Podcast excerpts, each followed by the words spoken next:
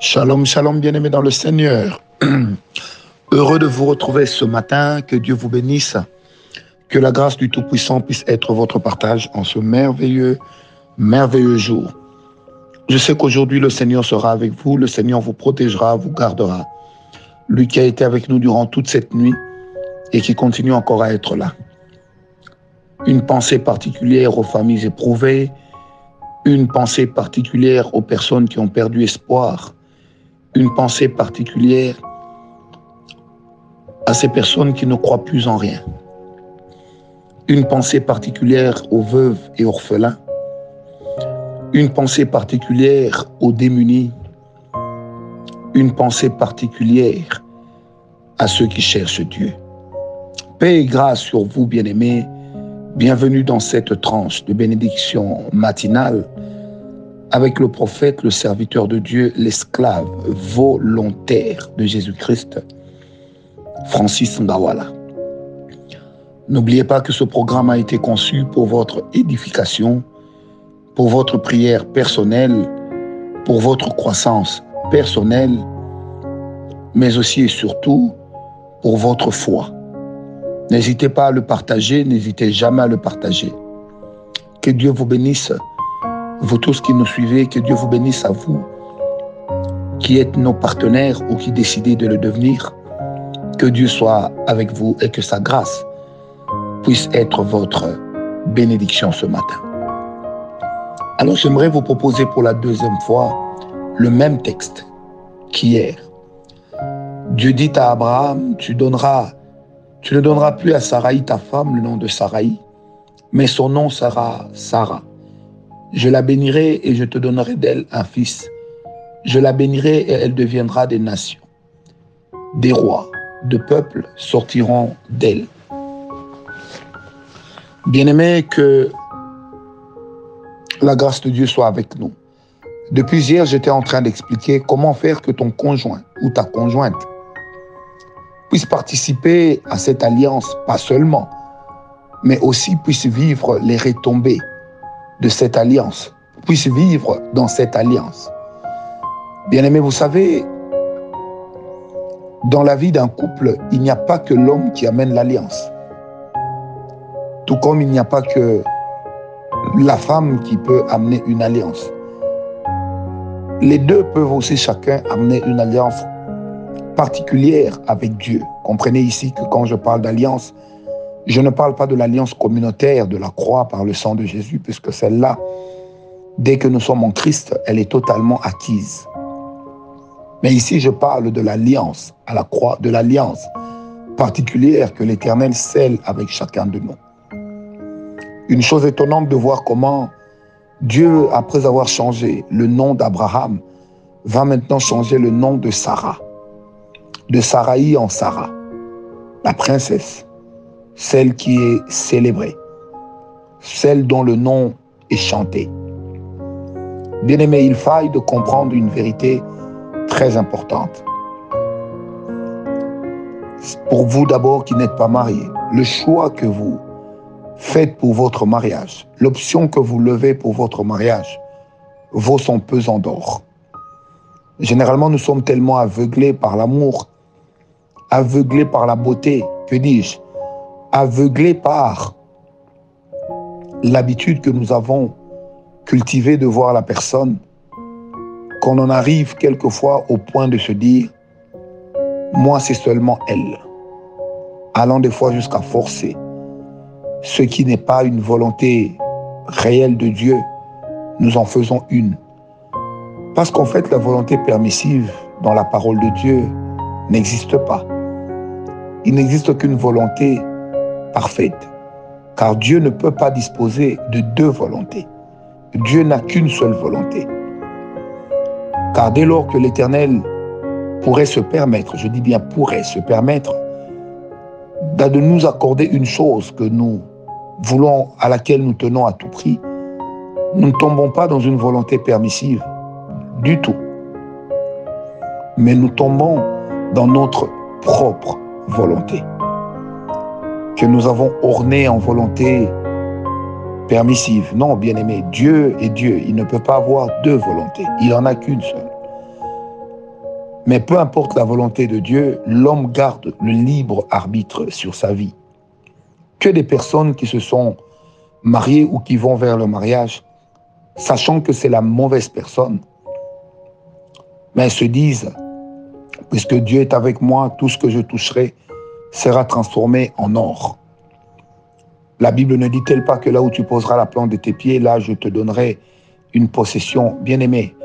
Retenez que le même Dieu qui a dit cela, dans Exode 14, verset 14, c'est le même Dieu qui a dit, garde silence, moi, je combattrai pour toi, je marcherai moi-même devant toi. Ça veut dire que l'Éternel ne nous donne pour possession que des terres sur lesquelles lui-même est en train de nous guider. Pas une terre sur laquelle nous-mêmes sommes en train de laisser nos passions dominer. Certes, ici, je voudrais dire que Dieu ne dira pas à tout le monde, regarde, c'est ta femme, regarde, c'est ton mari. Non. Mais lorsqu'on vit vraiment en communion avec le Seigneur et qu'on s'abandonne totalement à Dieu, eh ben, on demandera au Seigneur de guider nos cœurs.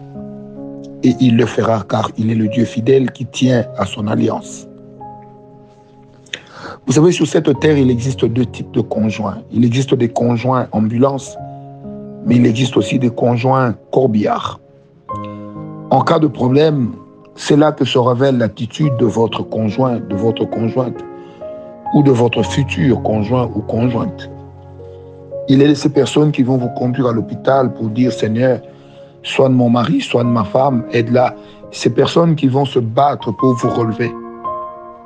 Mais il en est d'autres, si vous tombez, elles vont se battre, ces personnes, pour vite vous conduire au cimetière. C'est le cas des femmes ou des hommes qui se lèvent contre la volonté de Dieu dans votre vie. C'est le cas des fiancés qui combattent ce que l'Éternel attend de vous. Bien-aimés, il est difficile de penser que vous allez changer une personne. Ce n'est pas une capacité dévolue à l'homme, mais c'est une capacité dévolue qu'au Saint-Esprit de convaincre l'homme de péché, de justice et de jugement. J'étais en train de prêcher quelque part pour dire que si aujourd'hui tu, tu tombes sur un homme qui t'empêche de prier, sur un homme qui met à mal ta relation avec Dieu. Tu tombes sur une sœur qui met à mal ta relation avec Dieu, qui t'empêche d'appliquer les lois et principes de Dieu, qui t'empêche de jeûner, qui t'empêche de passer du temps dans la prière, mais qui ne souhaite que des flirts et consorts.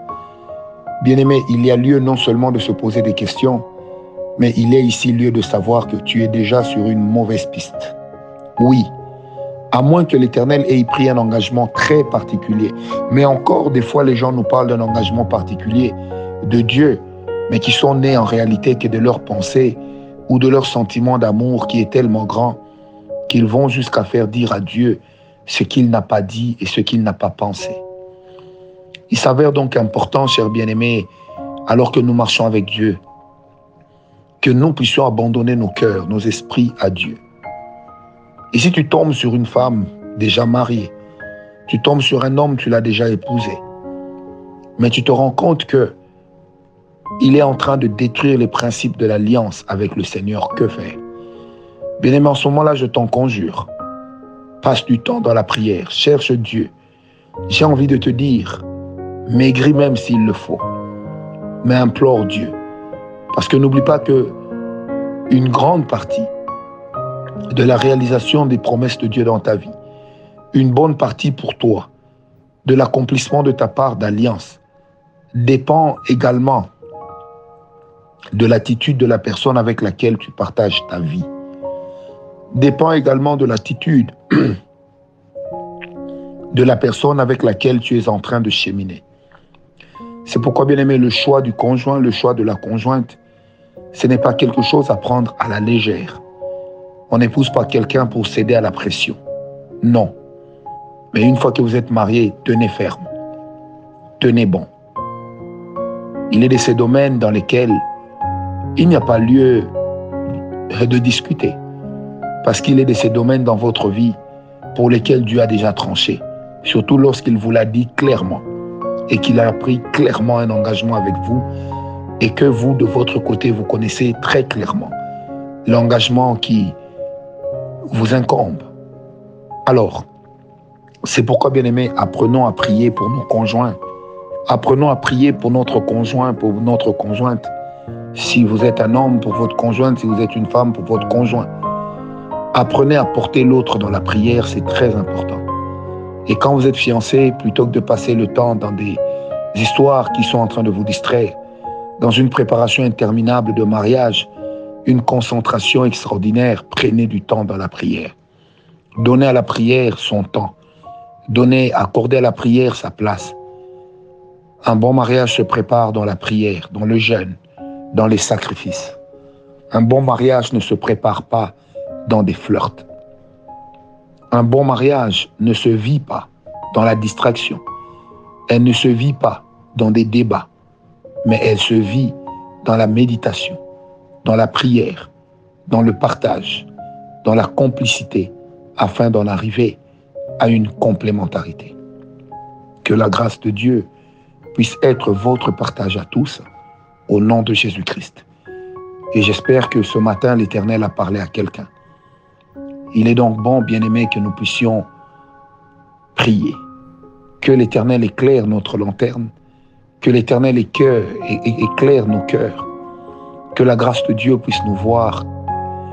Que la main de Dieu puisse nous pousser de l'avant. Que la faveur du Tout-Puissant puisse nous localiser. Que le Dieu de la discipline soit notre Dieu. Que le Dieu de la sanctification soit notre Dieu. Que le Dieu de la révélation soit notre Dieu. Paix et grâce à tous. Paix et grâce. Et je vous souhaite à tous, bien-aimés, une bonne journée, un bon jour. Que Dieu vous bénisse. Paix et grâce. Paix et grâce.